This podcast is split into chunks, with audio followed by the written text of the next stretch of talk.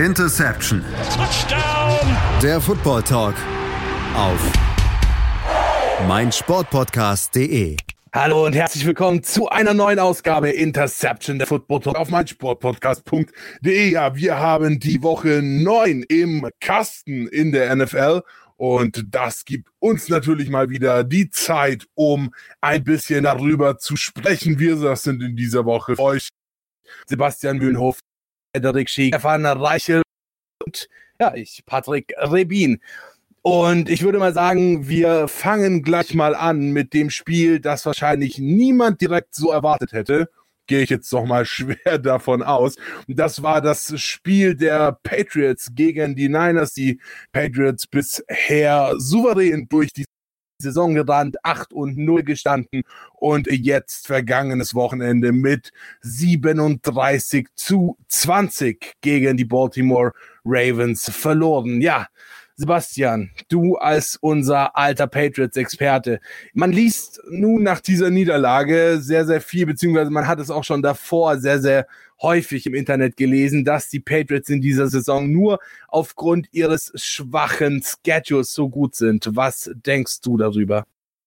Ja, gut. Die, die es so sagen wollen, die sagen jetzt auch, man hat es gesehen. Ähm, ich würde es ein bisschen zweigeteilt, glaube ich, sehen. Natürlich, die Ravens waren so mit die erste richtige Herausforderung. Ähm, ich möchte aber auf jeden Fall die Bills dort auch erwähnt haben, die ja auch ein gutes Spiel gezeigt haben und es den Patriots auch schwer gemacht haben, auch wenn es im Endeffekt für die Bills ja nicht zum Sieg gereicht hat. Aber ähm, es war schwer für die Patriots. Man hat es gesehen, die Defense, die bis dahin ja wirklich sehr, sehr gut gewesen ist, hat nicht ganz so stark gewesen. Gerade das Running Game konnten sie nicht so verteidigen. Ähm, da haben sie einige Probleme gehabt, sowohl ja, gegen Mark Ingram als auch gegen Lamar Jackson. Ähm, das muss man auf jeden Fall den Ravens ganz, ganz hoch anrechnen, dass sie dort ja am Ende 210 Rushing Yards produzieren könnten. Ähm, Ingram, wie gesagt, 115 Yards. Dann Edward, äh, Lamar Jackson auch noch mit 61 Yards. Also das waren schon echt äh, richtig gute Zahlen, die sie dort aufgelegt haben. Und es ist wirklich sehr, sehr schwer gewesen für die Patriots. Man hat es auch insgesamt gesehen. Ähm, und ja, es waren die meisten Auswärtspunkte, die sie bekommen haben seit Woche 4 2014. Damals 14 äh, zu 41 bei den Bengals verloren. Diejenigen, die sich da noch daran erinnern.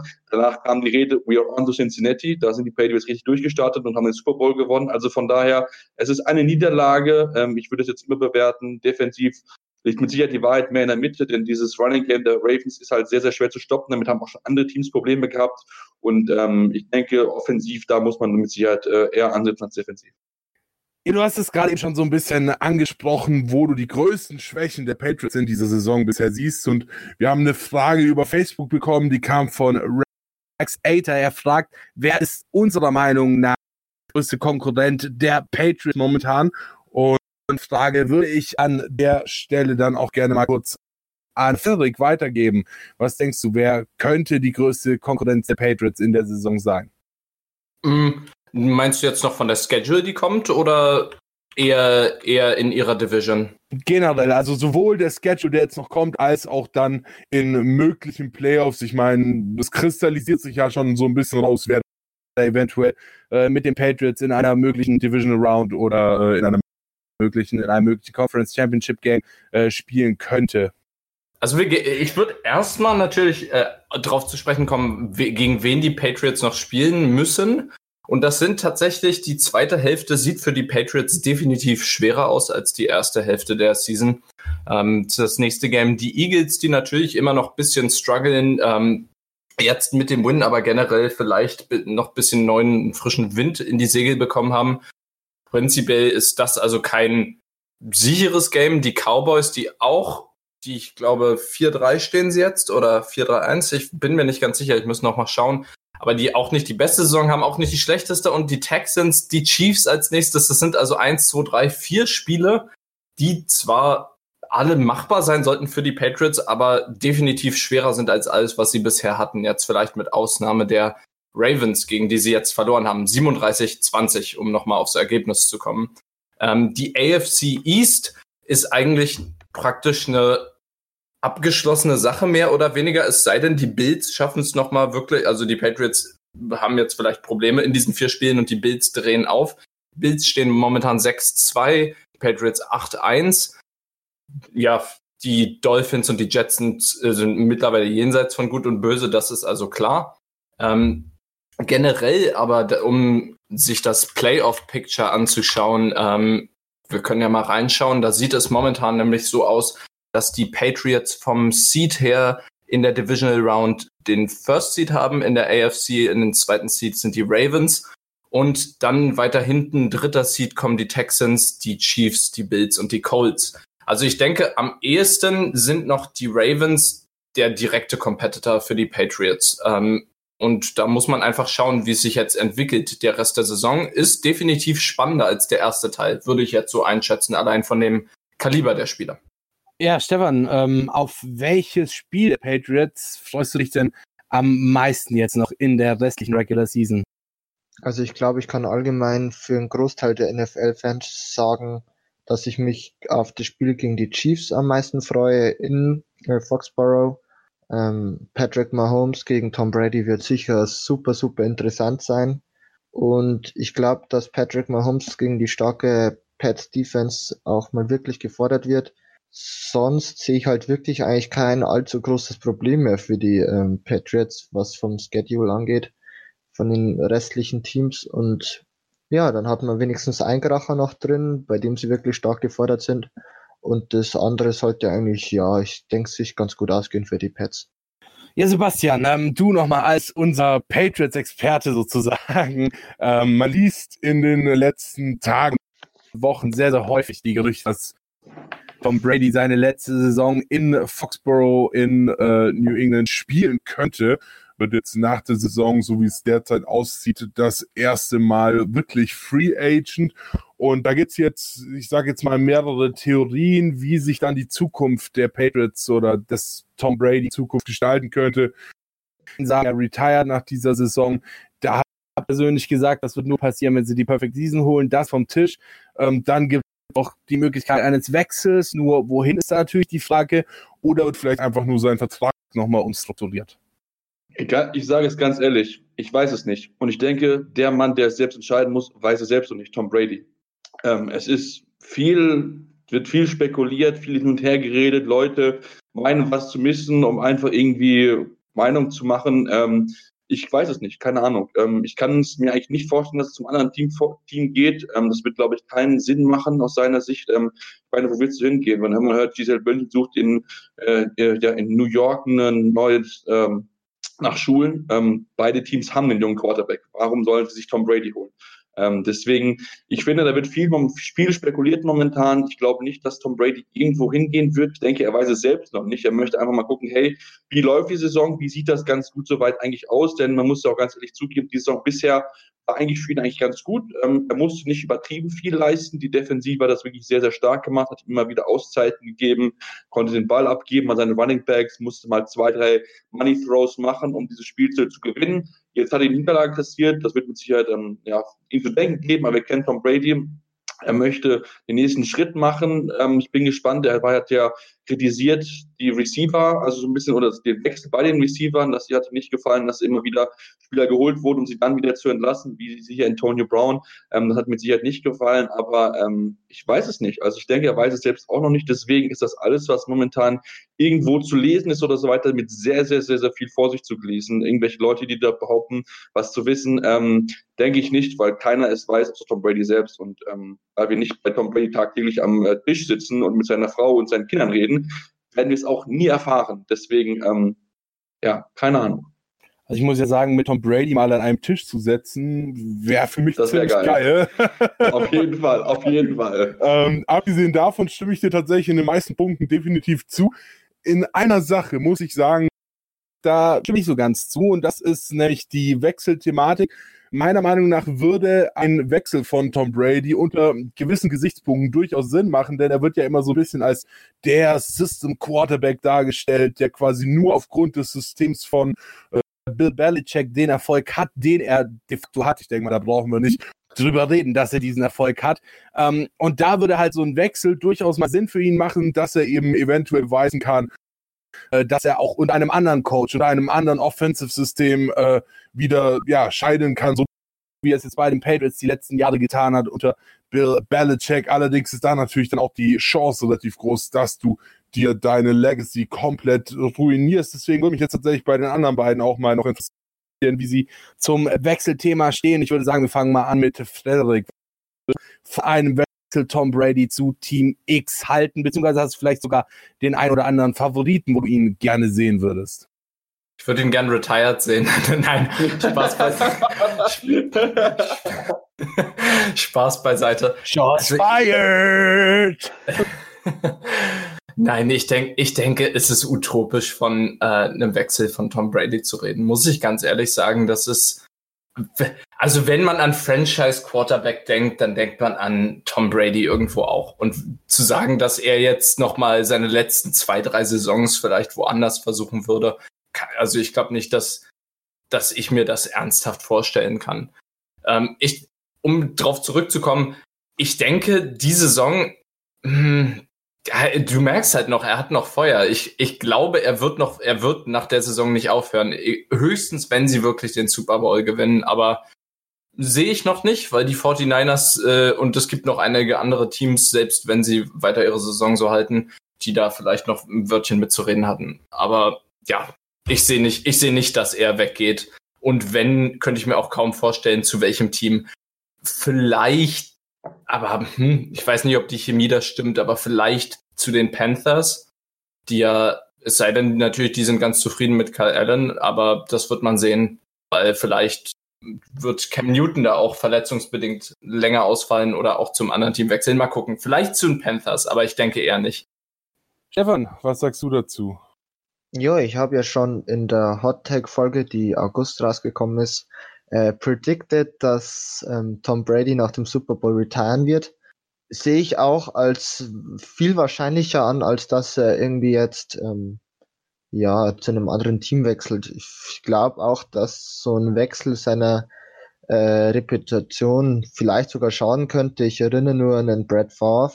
Ich glaube, der hat sich jetzt auch nicht so viele Freunde damit gemacht, dass er dann noch zu den Jets und zu den Vikings gegangen ist.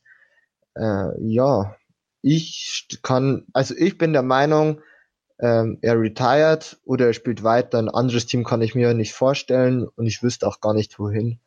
Ja.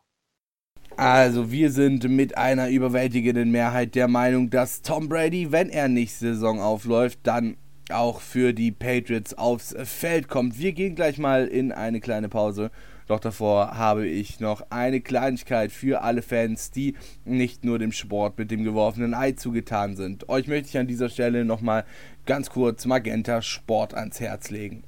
Dort bekommt ihr nämlich alles, was das Sportherz begehrt. Für die Freunde amerikanischer Sportarten in Deutschland gibt es unter anderem alle Spiele der deutschen Eishockeyliga inklusive Playoffs live und jede Woche zusätzlich noch in der Konferenz. Die Basketballfans unter euch erwartet ebenfalls ein breites Angebot. Alle Spiele der Basketball-Bundesliga inklusive Playoffs, alle Spiele des BBL-Pokals live und auf europäischer Ebene die Spiele mit deutscher Beteiligung und ausgewählte Topspiele in Eurocup und Euroleague sowie der europäischen Königsklasse der Euroleague, das Top-4-Turnier.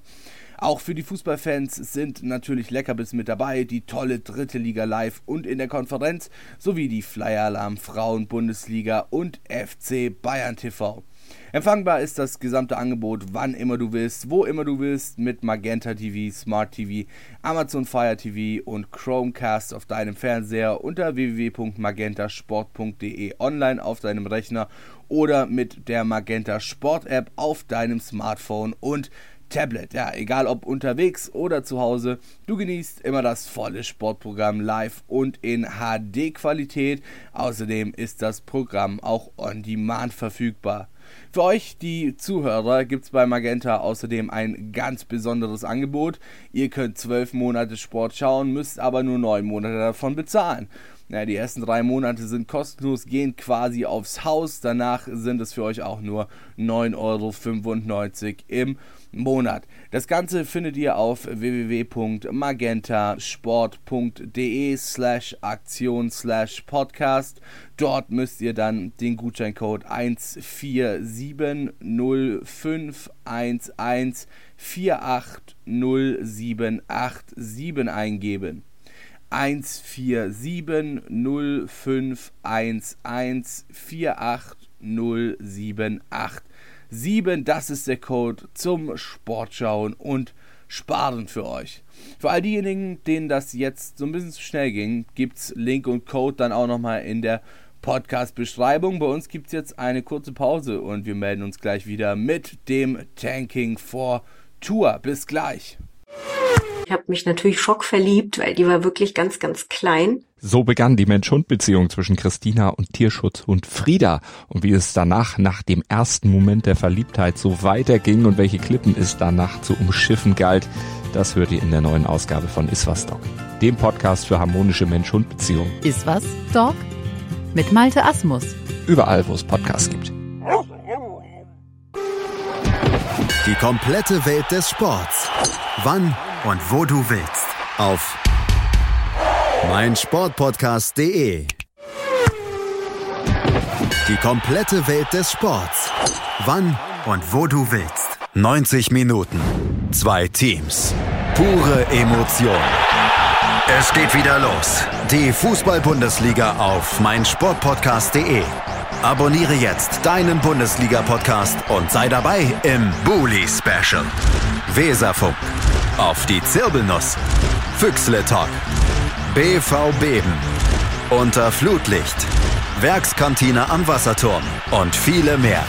Die Fußball-Bundesliga auf meinsportpodcast.de. Interception, der Football Talk auf mein Sportpodcast.de. Ja, nach einer kurzen Pause sind wir jetzt wieder da. Wir haben gerade eben schon äh, über die New England Patriots gesprochen und äh, was wir in dieser Saison noch vielleicht von ihnen zu erwarten haben und natürlich auch über Tom Brady, dem ja immer vorgeworfen wird, dass er einfach nur ein äh, sehr, sehr guter System Quarterback unter Bill Belichick ist. Und Sebastian, du hattest noch etwas zum Thema System Quarterbacks auf dem Herzen, glaube ich, ne? Ja, auf jeden Fall. Mir geht diese Diskussion sowas von auf den Keks. Also das ist wirklich, äh, Leute, ganz ehrlich, wenn ihr immer noch der Meinung seid, dass ein Quarterback ist, dann können wir bei jedem Quarterback, der erfolgreich gewesen ist, darüber diskutieren, ob er ein System-Quarterback ist.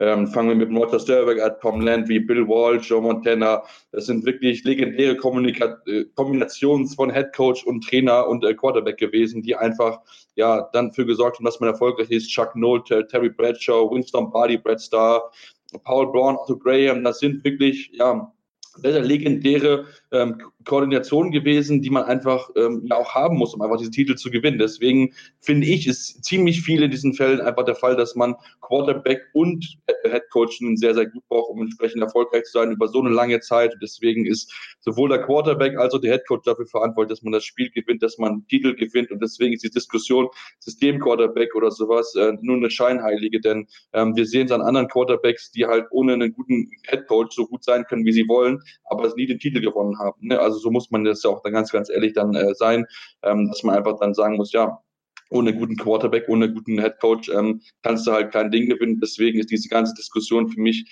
eine fadenscheinige, weil sie einfach nicht da ist, nicht existiert. Ohne System kannst du halt nicht gewinnen. Meine Meinung. Ja, das ist richtig, ähm, denke ich mal. Also bin ich, bin ich ebenfalls der Meinung wie du. Und wir sollten uns auf dieses System Quarterback auch nicht mehr allzu doll äh, versteifen, war halt eben nur vorhin so ein Aspekt, weil es halt Brady eben schon seit Jahren vorgeworfen wird. Ähm, und ich hasse das seit Jahren. Ja, klar, voll und ganz, voll und ganz. Äh, aber deswegen habe ich das vorhin jetzt auch nochmal in die Diskussion mit eingebracht, weil ich auch nochmal zu erwähnen. Aber wir wollen uns jetzt nicht noch länger mit Tom Brady und den Patriots aufhalten, sondern wollen mal in unser zweites großes Tagesthema reingucken, das ist Tanking for Tour, ja. Ähm, wir kennen das alle, da willst du, dass dein Team gewinnt dann hat sie eine Two-Point-Conversion zum Sieg und verwirft diese Two-Point-Conversion. Ja, allerdings ist bei den Miami Dolphins jetzt auch das Tanking so ein bisschen kaputt, haben am Wochenende gegen die New York Jets verloren. Das hätte wahrscheinlich kaum einer so vorhergesehen, nachdem sie doch äh, eigentlich in letzter Zeit alles dafür getan haben, um den First Overall Pick im kommenden Draft zu bekommen, 26 zu 18. Und ähm, wir haben hier tatsächlich jemanden mit dabei, der sich auch so ein bisschen mit Tanking auskennt. Stefan, ich darf dich jetzt einfach mal nach vorne bitten. Was hältst du von Tanking for Tour, beziehungsweise was glaubst du, welches Team hat die größten Chancen? Ich meine, wir haben da jetzt äh, tatsächlich vier Teams, die bei 0 oder 1 zustehen. Äh, die Jets, Falcons, Redskins und Bengals und auch die Teams, die kurz davor stehen mit den Browns, Giants äh, und Buccaneers, äh, stehen nicht ganz so gut da. Wer bekommt Tour? Oder wollen sie überhaupt noch Tour? Das ist wirklich die Frage, die ich mir auch zurzeit stelle. Ähm, ich verfolge viel, ähm, ja, schon mit Draft Reports, setze im Vor, äh, Voraus. Ist ja ein bisschen früh vielleicht noch, so fünf, äh, fünf Monate vorm Draft. Aber wirklich viele handeln mittlerweile auch schon einen Joe Burrow von LSU an der Eins. Ähm, Problem bei Tour ist, was viele sagen, ja, der ist schon oft verletzt, der ist schon banked up. Da haben sie wirklich Angst, dass der dann wirklich in der NFL dann immer fit ist. Ähm, welches Team es wird, ich denke mal die Bengals tatsächlich. Die sind so schlecht und nachdem er jetzt einen Andy Dalton an seinem Geburtstag bencht und ein Andy Dalton Light mit einem Ryan Finley äh, starten lässt, glaube ich, wird das nicht besser. Vor allem bei so einer grottigen O-Line. Und ich denke, dass die am Ende den First Pick haben und sich auch einen Quarterback holen, der wahrscheinlich auf so eine Franchise wie die Bengals keine Lust hat. Ob es jetzt am Ende Tour wird oder Joe Burrow oder vielleicht sogar noch jemand Drittes, weil ich glaube, mit Baker Mayfield hatte er damals beim Draft auch keiner an der Eins. Das ist natürlich die andere Frage. Ich muss sagen, äh, Tua wäre wahrscheinlich äh, auf der Eins der Spieler mit dem geilsten Namen von allen. Äh, er heißt ja nicht wirklich Tua, das ist ein Spitzname, sondern Tua, Tua Niga Monolepola Chicago Vailoa. Also auf jeden Fall. Amerikanisch Samoa. Ja. ja. Äh, auf, auf jeden Fall, auf jeden Fall wäre das für Roger Goodell, wenn er da den First Overall Pick announcen muss, mit Sicherheit schon mal die erste kleine Hürde und ein kleiner Zungenbrecher. Aber ja, Frederik, was glaubst du denn, wer da Nummer 1 auf den First Overall Pick ist? Hm, Tour kann sein. Es gibt natürlich auch noch äh, es gibt, gibt noch ein paar andere Anwärter, zum Beispiel äh, Justin Herbert von Oregon, ähm, wo man auch gucken kann, wie gesagt, wie Stefan da schon richtig gesagt hat, der Draft ist noch fünf Monate hin. Es ist also auch noch ein bisschen der Saison zu spielen, ähm, wo man also schauen muss, wer sich da etabliert als Nummer eins. Das Tank for Tour ist natürlich, muss man auch so insofern sehen, es ging ja schon vor dieser Season los, dass diese Kampagne gestartet ist, ja. Ähm, und das ist natürlich medial sehr präsent gewesen. Ob das Ganze jetzt auch tatsächlich so durchgeht, wie die Kampagne das suggeriert, ne, das ist ja so ein bisschen in, wie, wie soll man das sagen? Es war ja am Anfang ist das so ein bisschen als Witz gestartet und dann natürlich hat das mehr und mehr Fahrt bekommen und dann hat man geschaut, welche Teams könnten jetzt wirklich für Tour tanken. Ich denke, die Bengals sind ein Prime-Kandidat dafür. Die haben ja ähm, erst vorletzte Woche Andy Dalton gebencht für Finlay, glaube ich.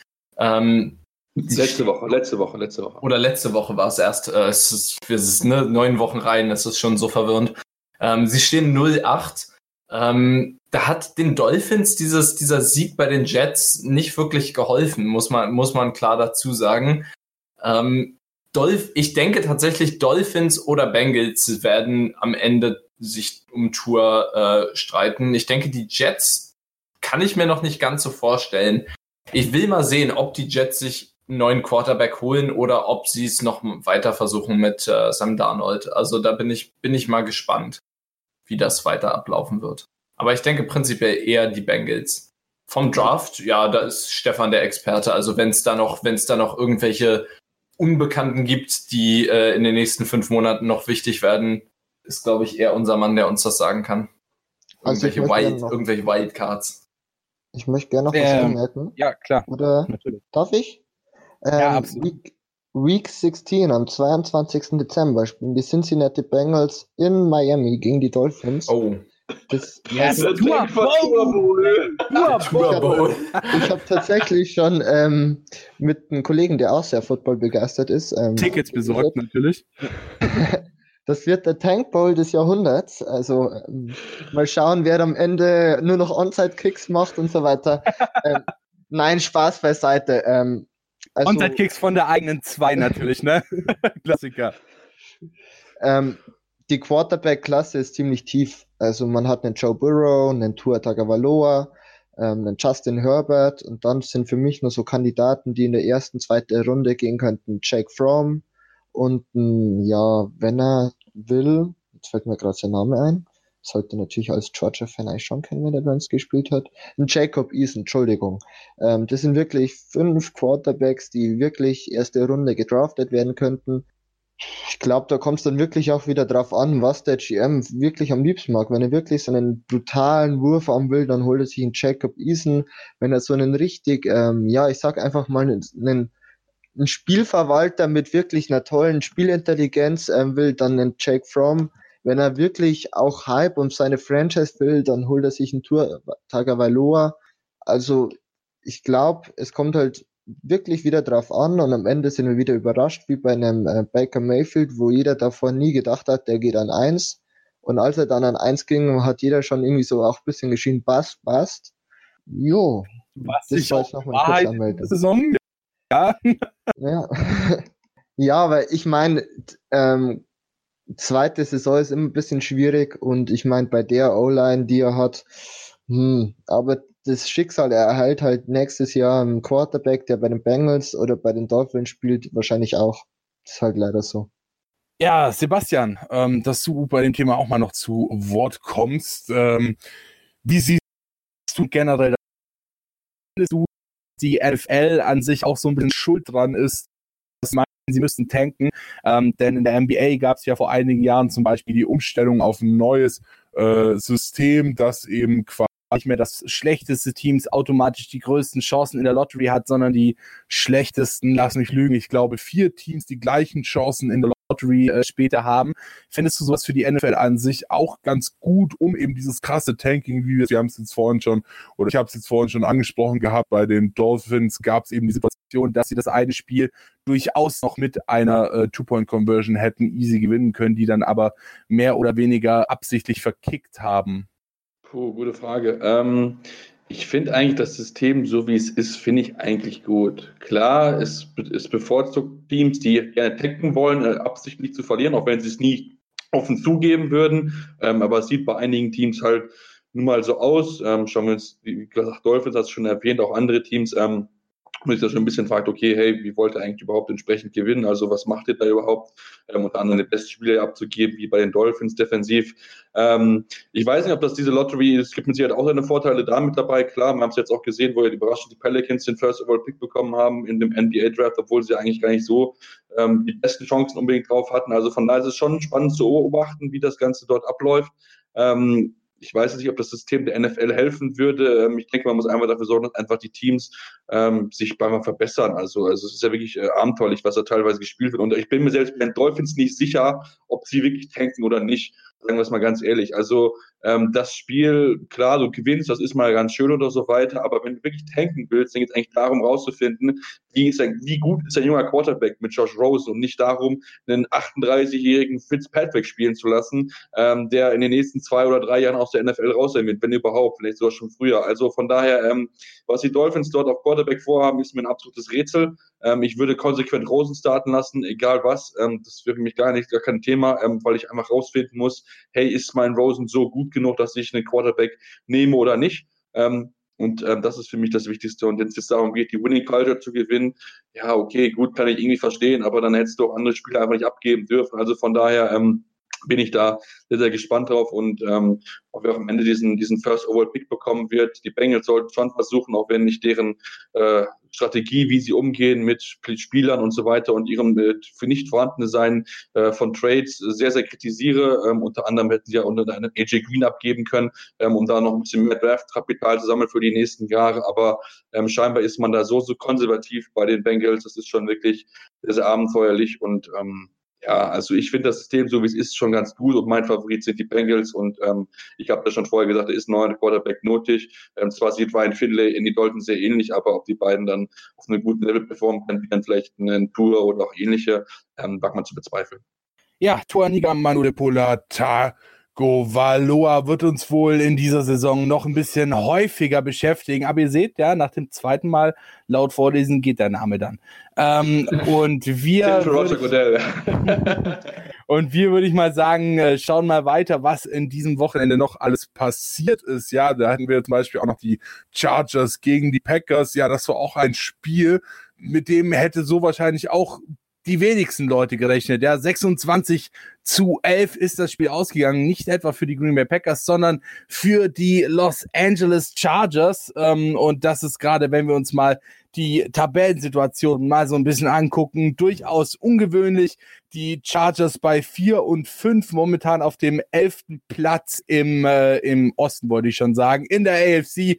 Zu viel Basketball schon wieder heute. Und äh, die Green Bay Packers momentan mit 7 und 2 auf dem äh, dritten Platz in der NFC. Also locker im Playoff-Picture momentan drinnen. Ja, ähm, Frederik, was war denn da los mit den Packers? Hm, das kann man natürlich nicht ganz einfach zusammen, also man kann natürlich schon sagen, mit dem Game hat sich Aaron Rodgers aus der MVP-Diskussion eigentlich rausgenommen, weil für nur 160 Yards ähm, zu werfen ist natürlich eines Quarterbacks äh, seines Kalibers, da ist, ist er einfach äh, hinter dem zurückgeblieben, was er definitiv kann. Was man sich anschauen muss, ist natürlich, dass die Chargers unter Philip Rivers, der eigentlich die Saison ziemlich äh, Probleme hatte, in seine Spiele zu finden, aber ein solides Game abgeliefert haben und wirklich 21 von 28 Pässen angebracht für knapp 300 Yards. Sie haben die Packers halt gar nicht oft, ähm, äh, gar nicht oft ihre, in ihre Drives kommen lassen und dann war auch die Coverage gut, muss man, muss man auch sehen. Ähm, wir können da ganz einfach schauen. Normalerweise hat ja Aaron Rodgers eine Vielzahl an Targets, die er anspielt.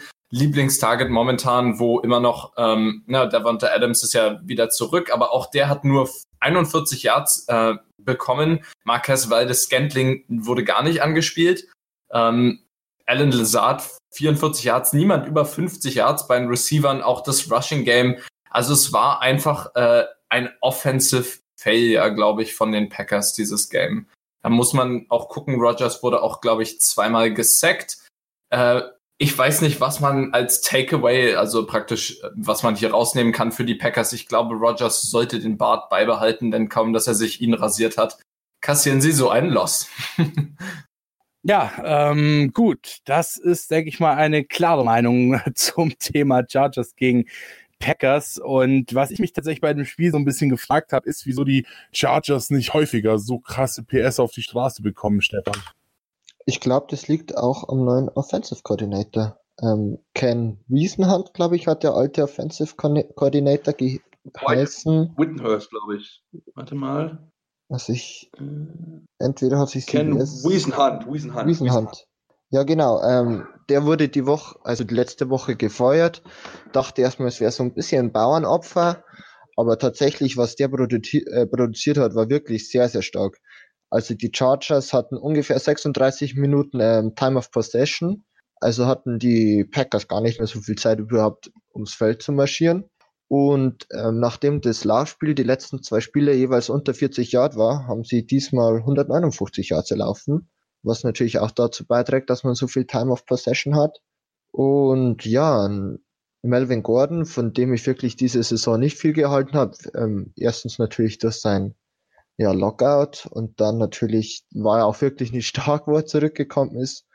Ähm, hatte 80 Yards bei 20 Carries und ich glaube, viele haben die Chargers schon abgeschrieben.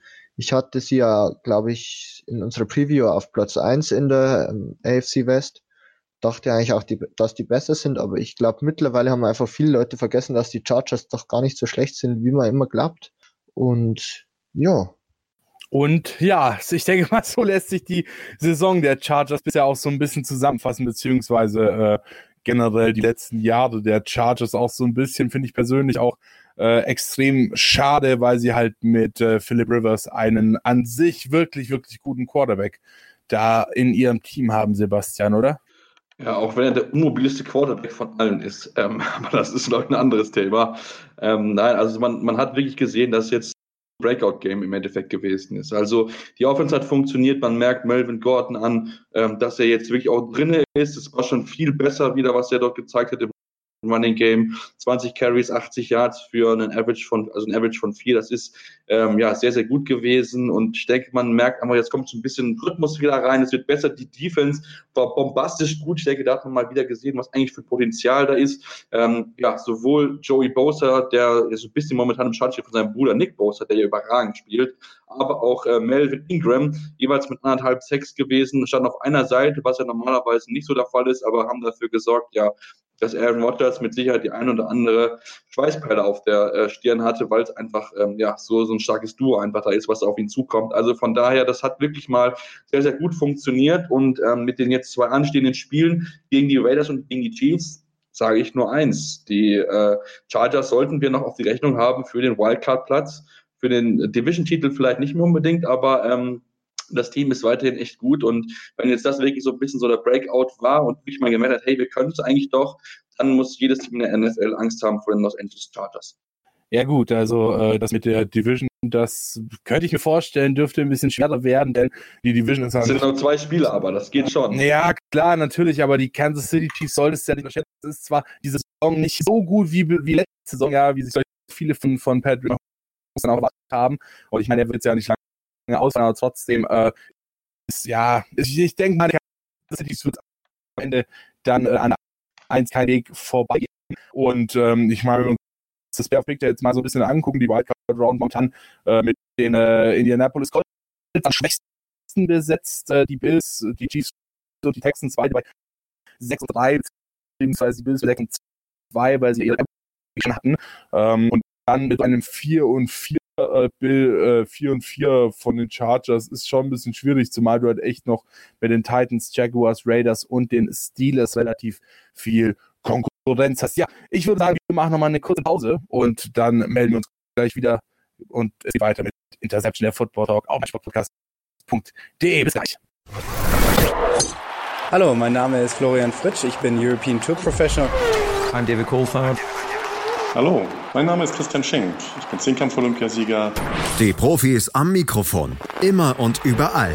Auf meinsportpodcast.de. Die komplette Welt des Sports. Wann und wo du willst. Chip and Charge. Der Tennis-Podcast mit Andreas Thies und Philipp Jobert. Alle Infos zum aktuellen Tennisgeschehen um den Platz. Jeder Sieg gegen, gegen Roger ist sehr speziell. Am Platz. Und sie ist eine, die von der Grundlinie so viel kann, die so eine tolle Übersicht hat, aber die nie die ganz großen Höhen erreichen wird, wenn diese beiden Schläge nicht klappen. Auf dem Platz. Vor die Füße von Sosa, dessen Rückhand landet. Longline im Netz. Einstand. Chip and Charge. Auf meinsportpodcast.de. Interception der Football Talk hier auf mein Sportpodcast.de. Ja, wir haben die Woche 9 im Handgepäck mit dabei und langsam begibt sich die NFL und begeben natürlich auch wir uns auf die Schnellstraße Richtung Ende der Regular Season. Gut, ganz so schnell geht das zum Glück auch nicht, aber mittlerweile sind wir schon ein Spiel nach der Hälfte langsam angekommen und da haben wir uns natürlich überlegt, es ist langsam mal an der Zeit, ein Power Ranking zu überlegen. Und ähm, das hat jeder von uns für sich im stillen Kämmerlein gemacht. Und ich würde sagen, dass wir das Ganze jetzt dann einfach mal vortragen. Von 10 runter. Und äh, danach wollen wir dann auch nochmal bei Meinungsverschiedenheiten so ein bisschen darüber diskutieren. Frederik, du darfst mal anfangen. Ja, unspektakulär auf der Eins. Also wir, wir fangen natürlich oben, oder wollen, wie rum wollen wir? Wir fangen von hinten an natürlich. Wir fangen von hinten an, das ist ja viel spannender, hallo? Okay, dann fangen wir von hinten an. Ah, ich glaube, das können wir tatsächlich auch noch so ein bisschen spannender gestalten. Von 10 bis 3 machen wir das Ganze jetzt und die ersten beiden, die sparen wir uns dann noch ein wenig auf. Haha. Frederik, wenn ich dich bitten dürfte, anzufangen. Ja, also auf der 10, wenn wir es so machen, habe ich die Buffalo Bills, die ja momentan im, so wie das Playoff Picture jetzt ist, 6-2-0 stehen, momentan so, wenn sie weitermachen würden, äh, im fünften Seed wären und damit gegen die Kansas City Chiefs spielen würden. Warum die Bills auf der 10? Also, es wäre natürlich da unten gerade so um die Plätze 7 bis 12 gibt's natürlich, kann man viel sagen. Allerdings die Cowboys und die Colts, die auf Plätzen 11 und 12 gefolgt werden, äh, wären für mich, wenn wir das gemacht hätten, haben einfach keine annähernd so gute Saison wie die Bills gespielt, die diese Saison wirklich, ähm, ich sag mal, ein Ausrufezeichen gesetzt haben, was, was also eine Performance gezeigt haben, die sie sonst nicht so zeigen. Machen wir weiter, gehen wir auf die neuen und jetzt wird's tatsächlich sehr spannend. Da habe ich die Houston Texans unter Deshaun Watson, die also auch bisher eine wirklich respektable Saison gespielt haben. Natürlich äh, wäre da noch Platz nach oben gewesen. Wir haben, wir können mal schauen auf ihre Games ganz kurz, warum sie auf der 9 gelandet sind und nicht höher. Das lag für mich hauptsächlich daran, dass ihre Defense eben extrem viel Punkte zugelassen hat. Also wir haben äh, zum Beispiel 30 gegen die Saints, dann ähm, haben wir Spieler wie 24 gegen die Chiefs, selbst gegen die Falcons, die ja sehr geschwächelt haben, 32 gegen die Colts 30, gegen die Raiders 24. Also die Defense der Texans müsste für mich besser sein, damit sie sich höher platzieren würden. Die 8 nehmen dann bei mir die Vikings ein, die 6-3-0 stehen unter Kirk Cousins. Da habe ich jetzt mir gar nicht so viel Gedanken gemacht. Die habe ich nicht so stark eingeschätzt wie die Chiefs, vor allem wenn Patrick Mahomes wieder da ist. Deswegen sind sie auf der 8 und auf der 7 dann die Chiefs die ja momentan noch mit eben der Abwesenheit von Mahomes zu kämpfen haben, deswegen und auch nicht an die rankommen, die da drüber stehen, ähm, nämlich die Packers auf der 6, die mit 7-2-0 jetzt natürlich einen kleinen Dämpfer bekommen haben durch den Loss gegen ähm, durch den Loss gegen die LA Chargers, aber prinzipiell, ich nehme an, das war mehr oder minder ein Ausrutscher, sonst ein, eine extrem solide Saison gespielt haben bisher, Klar haben die auch noch Raum nach oben, aber ich denke, die Packers auf der 6 ist durchaus angebracht.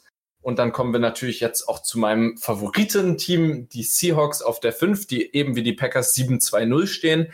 Allerdings habe ich sie über die Packers, weil ich sie so im, im Head-to-Head-Matchup, ja, ich muss jetzt leider doch auf Russell Wilson gegen Aaron Rodgers zu sprechen kommen. Momentan sieht, äh, sieht natürlich Russell Wilson frischer aus, gerade in dem, was er wirft. Und die Seahawks haben auch immer noch dieses Potenzial, selbst wenn ein Game schlecht läuft. Ne? Sie sind unter Russell Wilson, ist, er ist der beste Quarterback des vierten Viertels, also der, das beste Comeback-Team sozusagen.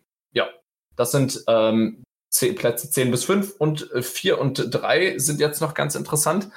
Ähm, vor allem, weil die 3 ein bisschen überraschend ist. Die 4 habe ich die Saints, die 7-1-0 stehen, trotzdem, trotz des Verlusts von Drew Brees natürlich früh äh, unter Teddy Bridgewater immer noch eine extrem äh, solide Saison abgeliefert haben. Ähm, und für die drei hat es natürlich nicht ganz gereicht, weil die drei bei mir tatsächlich, jetzt wird's interessant. Man würde denken, vielleicht die Ravens oder hm, wer könnte es denn sein? Aber ich habe tatsächlich die Patriots auf der drei. Das liegt daran, dass die Patriots bisher meiner Meinung nach eine sehr einfache Saison hatten, ein sehr ihnen entgegenkommendes Schedule. Deswegen ist diese 8-1-0-Rekord für mich noch nicht ausschlaggebend und da schätze ich noch zwei Teams stärker als sie ein. Ja, das soweit meine Plätze 10 bis 3. Alles klar, Sebastian, du darfst dann mal weitermachen. Ja, ich kann schon mal sagen, es wird relativ ähnlich bei mir sein, auch wenn es vielleicht ein bisschen was anderes aussieht. Ähm, fange mit meiner 10 an, ich muss sehr, sehr schwer mitgetan. Ähm, für mich drei Teams, die da hinkommen, entweder Bills, Colts oder halt die Cowboys, wie auch schon Frederik erwähnt hat. Ich habe mich für die Cowboys entschieden, ähm, einfach aus dem Grund, weil die Cowboys ein bisschen schweren Schedule hatten als, als die Buffalo Bills, die ja ziemlich überrannt wurden von den, äh, von den äh, Philadelphia Eagles jetzt vorletzte Woche.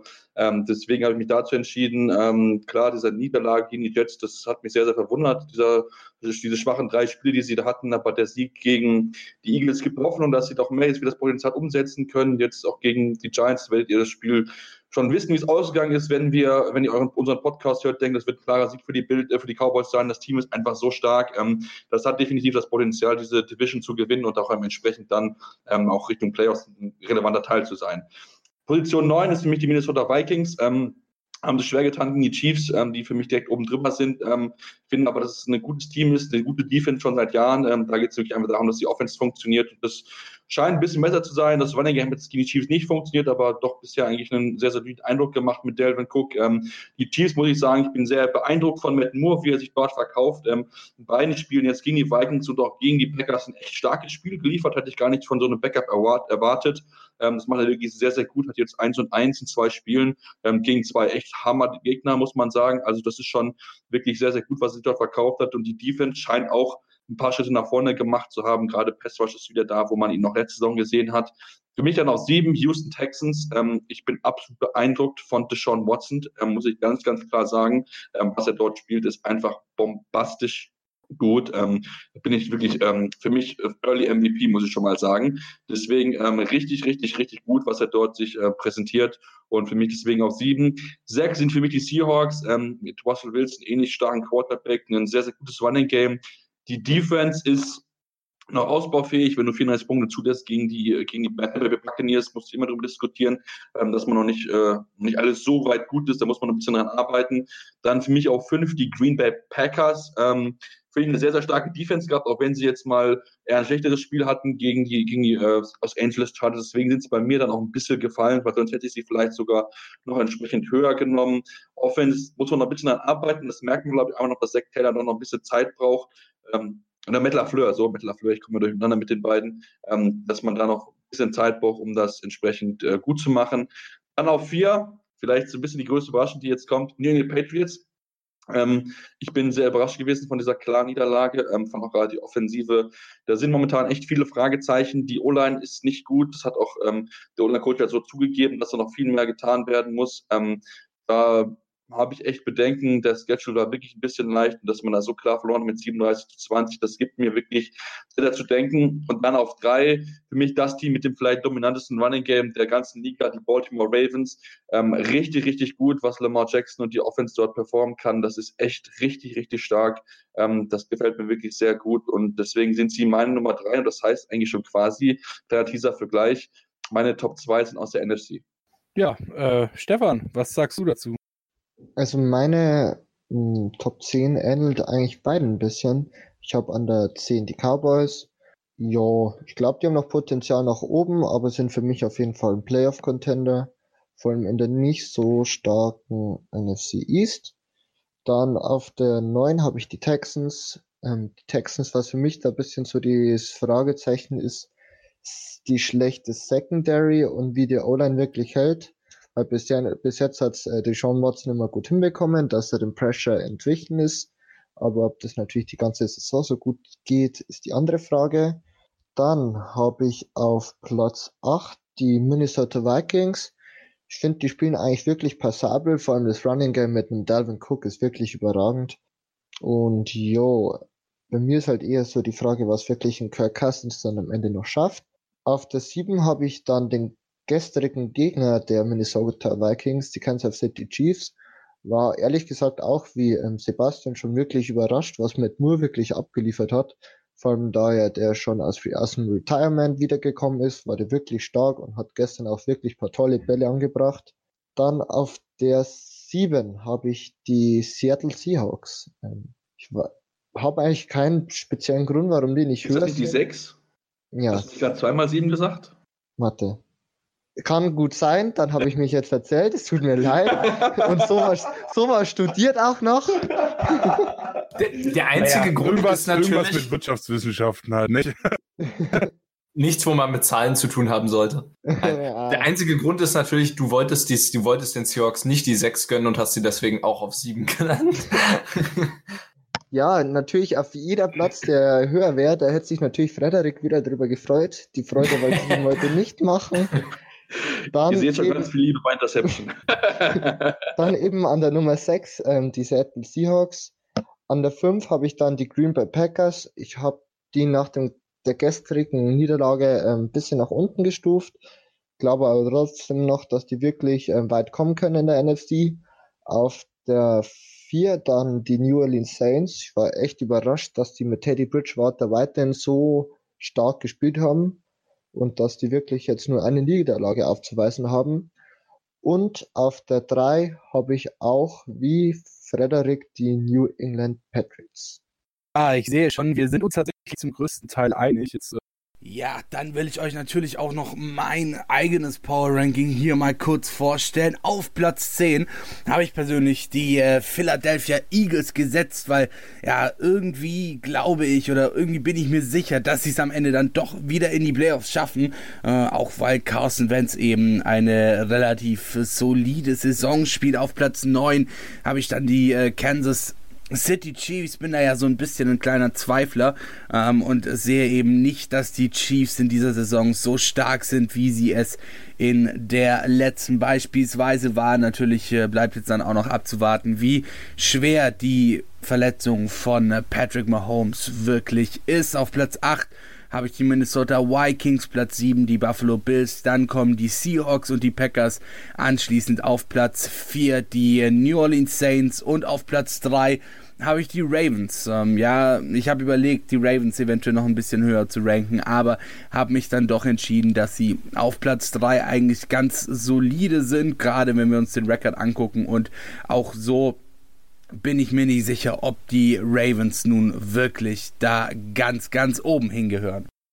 Also ich finde das ja doch relativ spannend, wie einig wir uns hier alle sind. Äh, ja, ich würde jetzt mal nochmal hier ganz kurz auf die Ähnlichkeiten in unseren Power Rankings äh, noch eingehen, denn so verschieden sie sind, äh, trotzdem haben wir einige Positionen in diesen Power Rankings, die relativ ähnlich sind und da würde ich tatsächlich dann auch relativ weit unten schon anfangen wollen.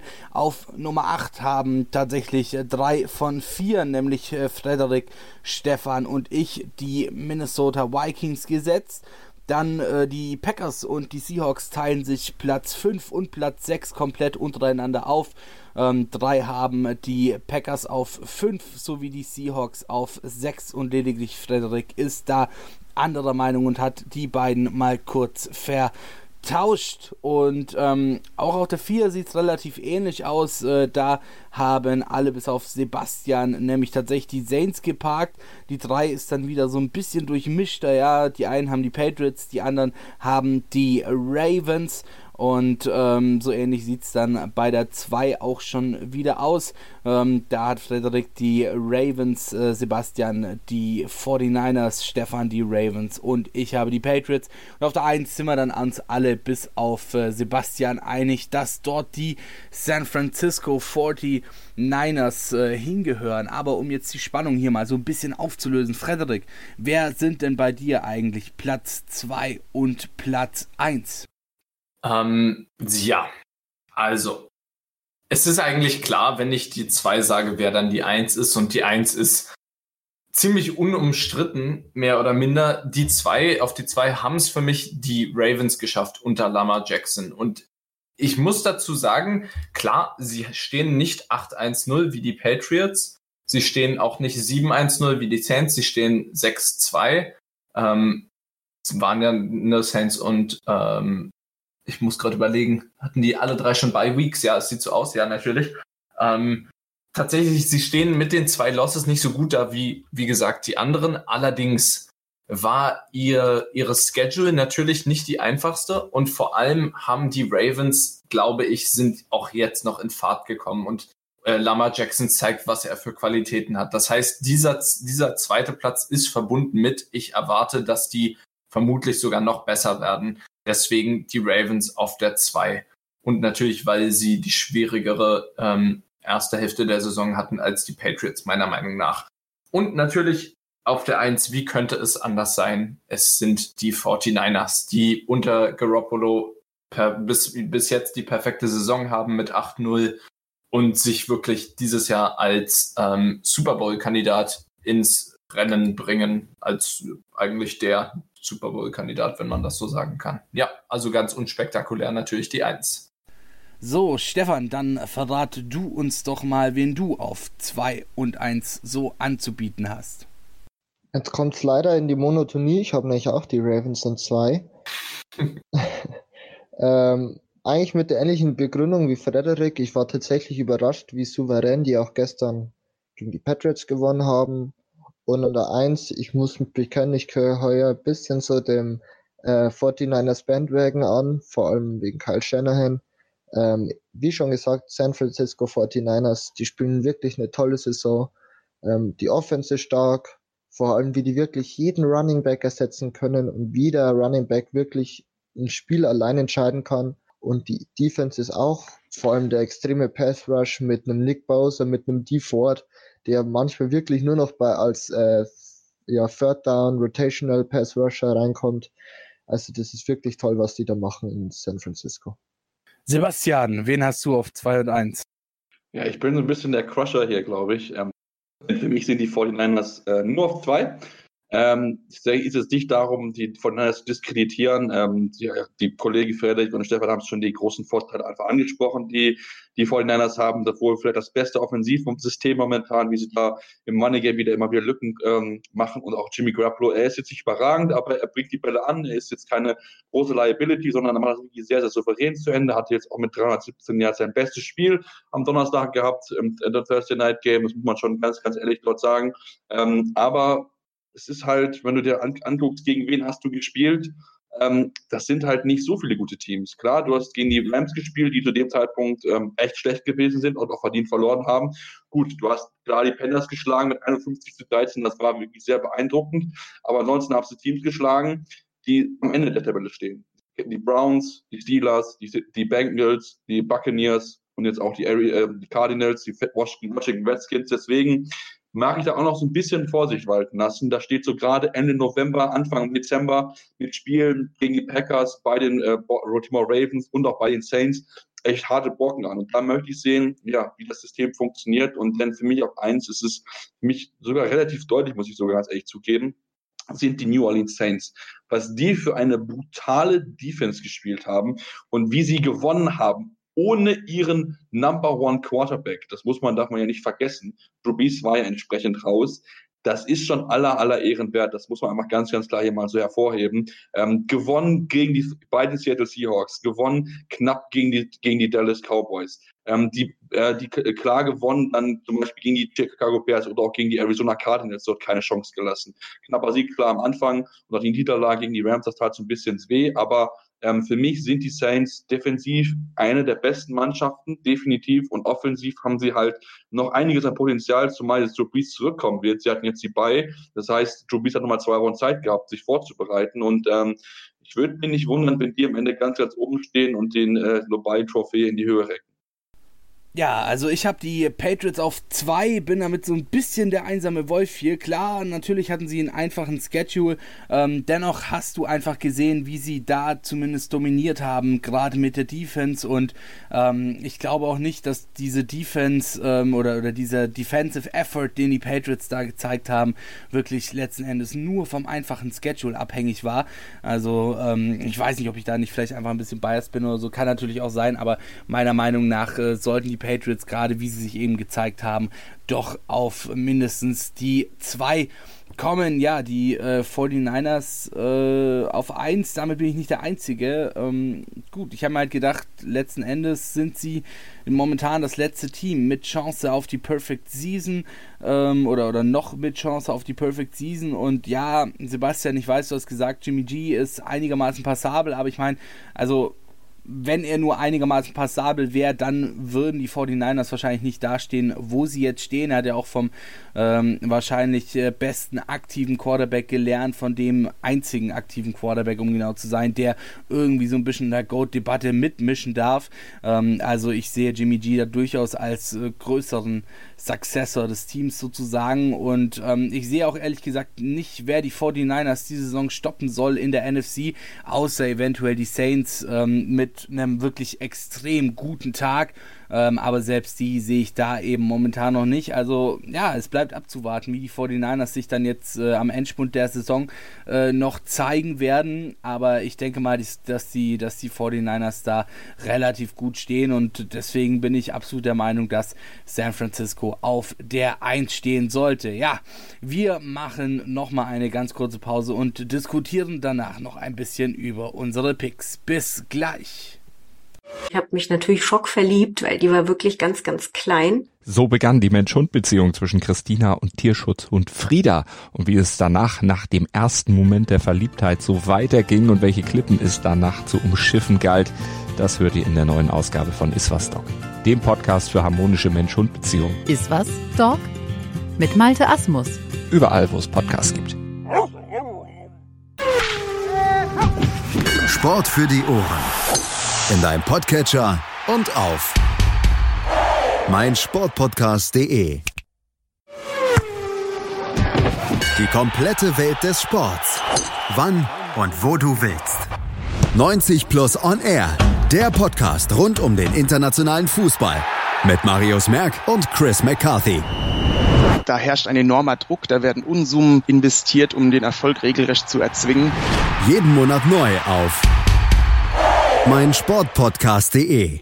Und da sind wir wieder, Interception der Football Talk auf mein Sportpodcast.de. Ja, in Woche 9, da war so einiges los. Wir haben einiges heute schon äh, besprochen hier im Podcast. Wir, das sind in dieser Woche Stefan Reichel, Sebastian Mühlenhof, Frederik Schiek und Patrick Rebin. Und wir haben euch vorhin kurz unsere Power Rankings nach Woche 9 vorgestellt und ich würde mal sagen, jetzt ist es dann langsam an der Zeit, dass wir über unsere jeweiligen Vorschläge mal noch ein bisschen diskutieren. Ich habe vorhin schon so ein bisschen rausgehört, dass es bei Pick Nummer 10 noch ein paar kleine Unstimmigkeiten gibt und äh, ich glaube, Sebastian hatte da tatsächlich noch ein bisschen Redebedarf, oder?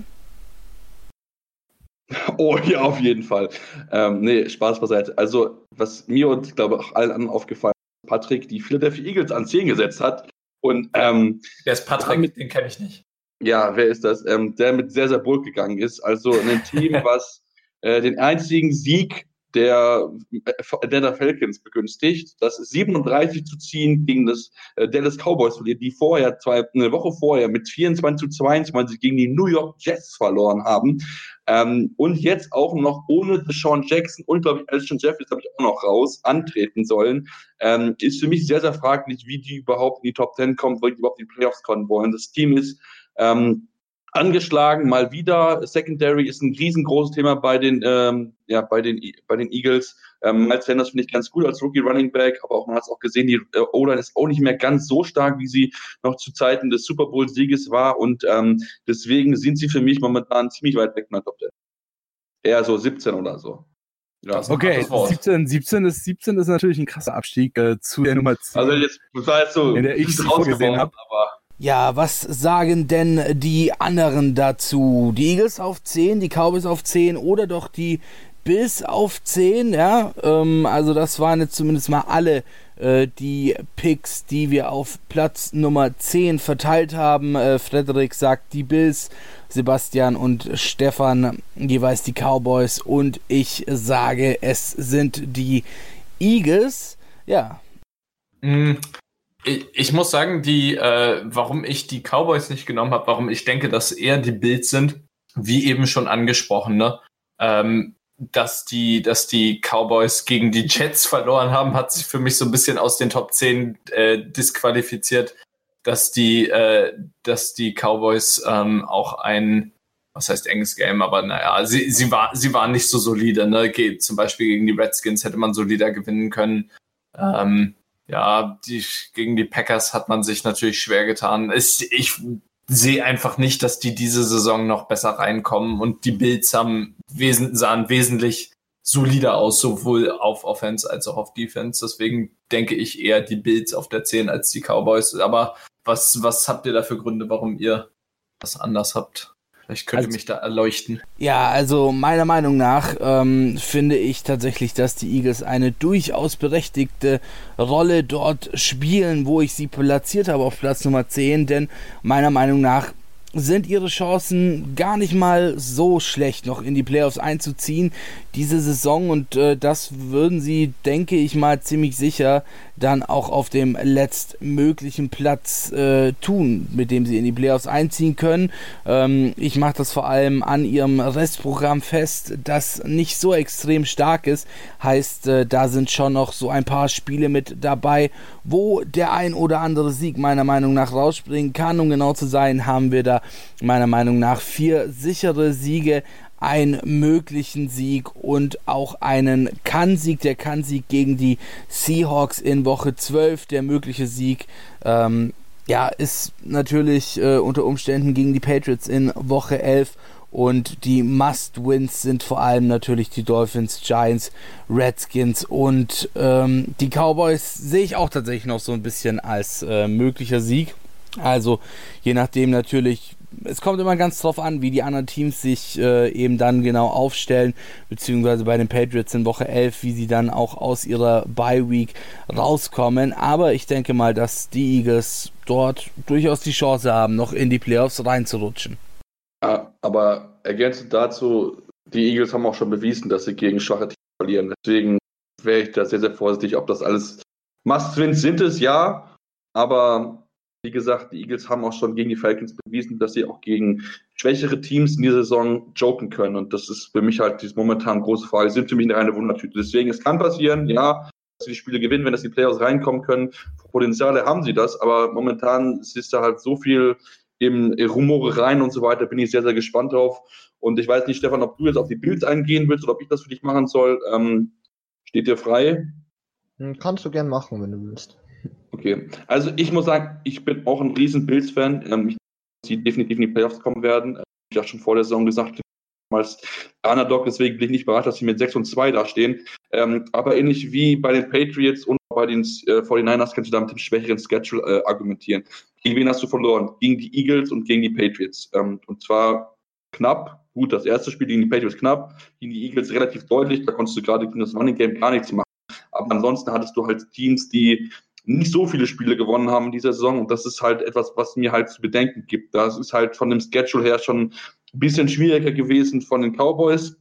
Gut, klar, Niederlage gegen die Jets, das war absolut unnötig. Ähm, da bin ich definitiv bei dir. Aber auch die Bills haben nur mit einem Punkt gegen die Jets gewonnen. Also von daher, das war auch jetzt nicht unbedingt so viel besser. Deswegen, für mich sind die Bills direkt nah dran. Für mich war es damals die Entscheidung oder heute die Entscheidung Colts, Bills oder entsprechend Cowboys.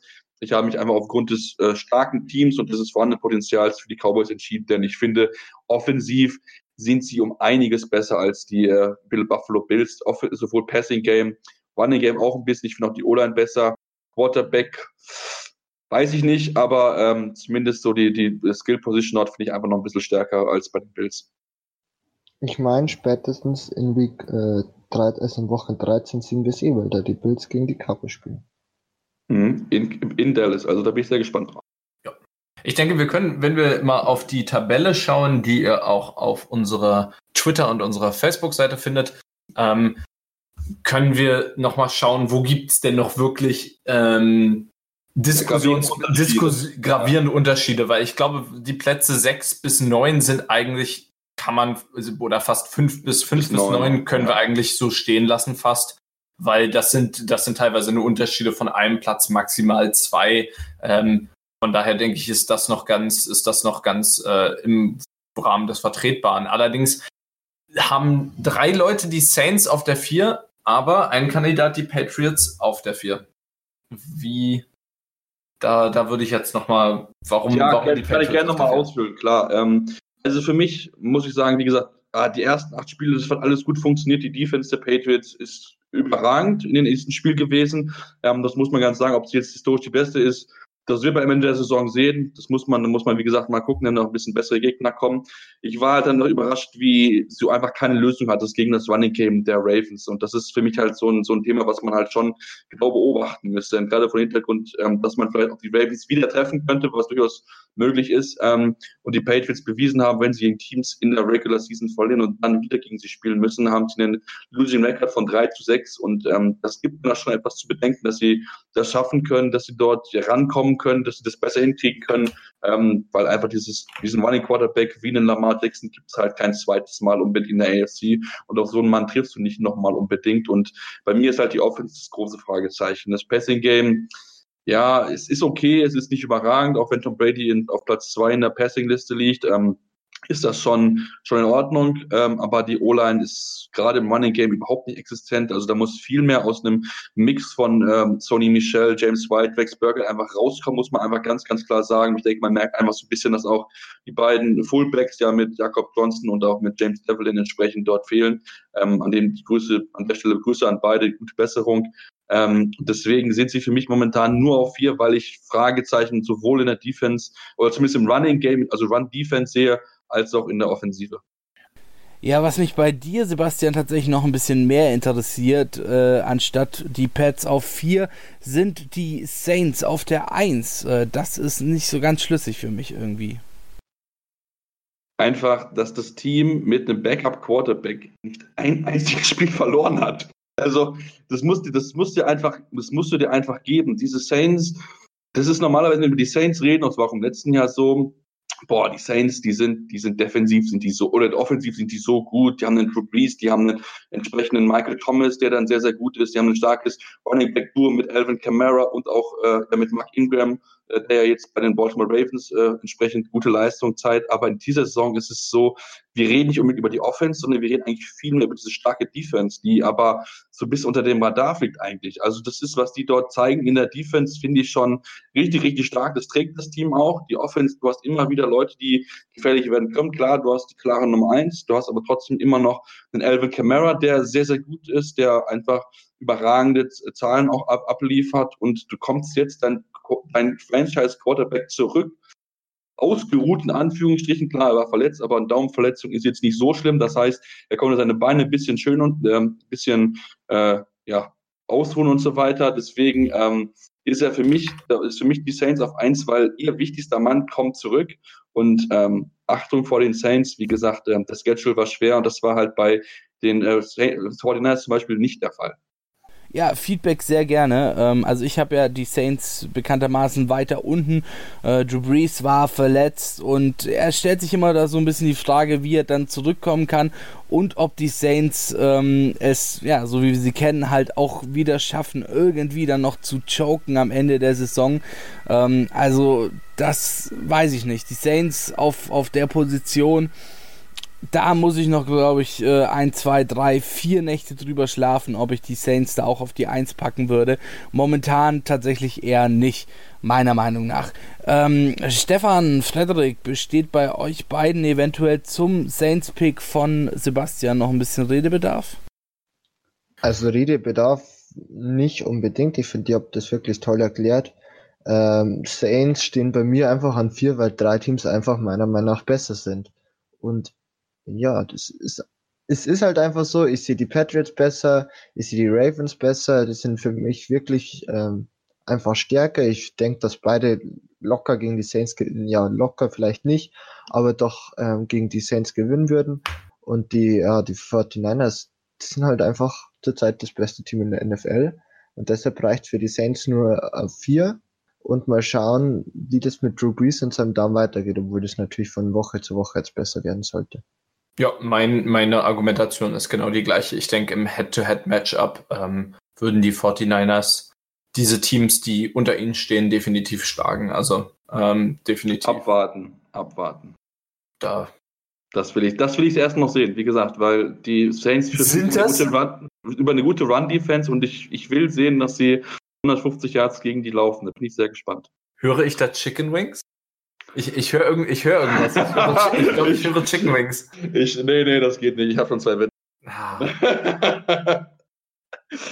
Kriege mich immer noch über diese eine Wette mit den Browns auf. Wenn ich zwei Siege gesagt hätte, ich hätte euch alle in den Arsch gekriegt, aber nein, ey. Die scheiß Ravens, die Ravens auf drei, ja, die Ravens auf drei verkacken mir meine Wette, ey. Oh.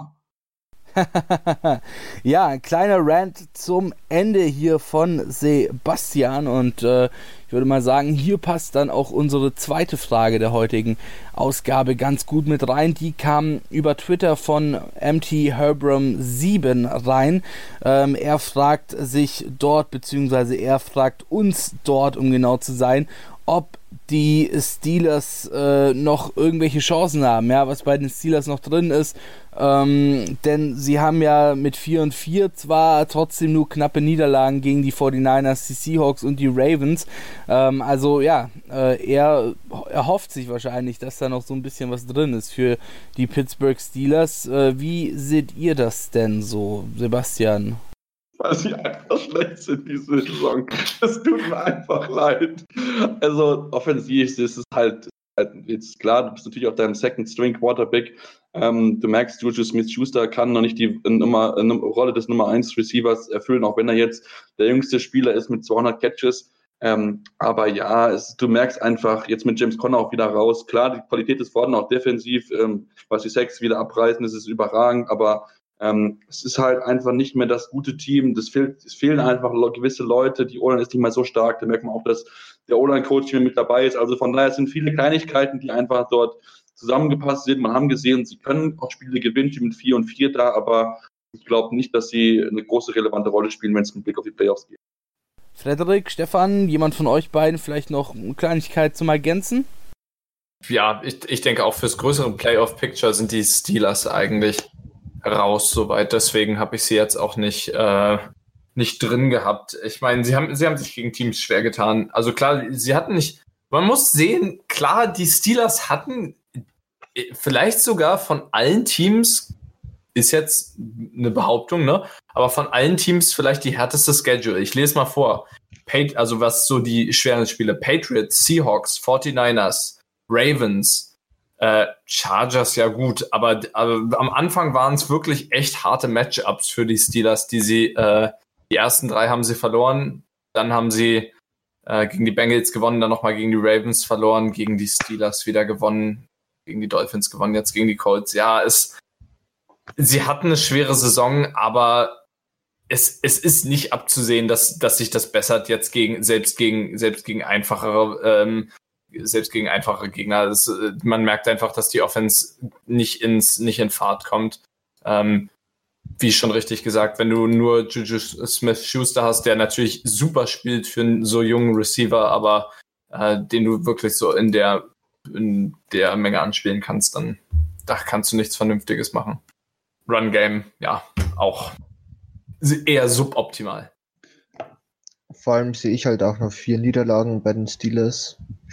Rams, ja, Bills, Ravens und Cardinals sind für mich wirklich alle Spieler, die die Steelers verlieren können oder wahrscheinlich auch werden, meiner Meinung nach. Deshalb Top 10 leider nein, nicht mit den Steelers. Ja, wunderbar. Dann würde ich mal sagen, haben wir auch ähm, alle Fragen, die wir diese Woche von euch bekommen haben, abgearbeitet.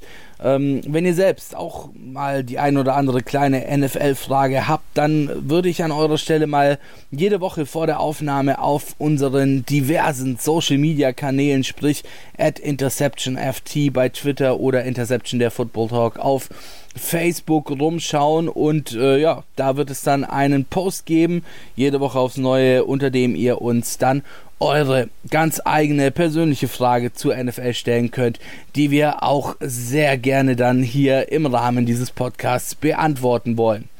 Und das war es dann auch für diese Woche schon ja, wir verabschieden uns und wünschen euch eine schöne Woche. Für uns war es wie immer eine Ehre. Ich hoffe, ihr bleibt uns gewogen und ihr hört uns nächste Woche wieder zu, wenn es heißt Interception der Football Talk hier auf meinsportpodcast.de. Bis dann. Interception. Touchdown. Der Football Talk auf meinsportpodcast.de. Die komplette Welt des Sports. Wann und wo du willst. Sportplatz mit Malta Asmus und Andreas Thies. Täglich neue Podcasts aus der Welt des Sports. Von Airhockey bis Zehnkampf. Berichterstattungen, Interviews und Fakten. Sportplatz auf meinsportpodcast.de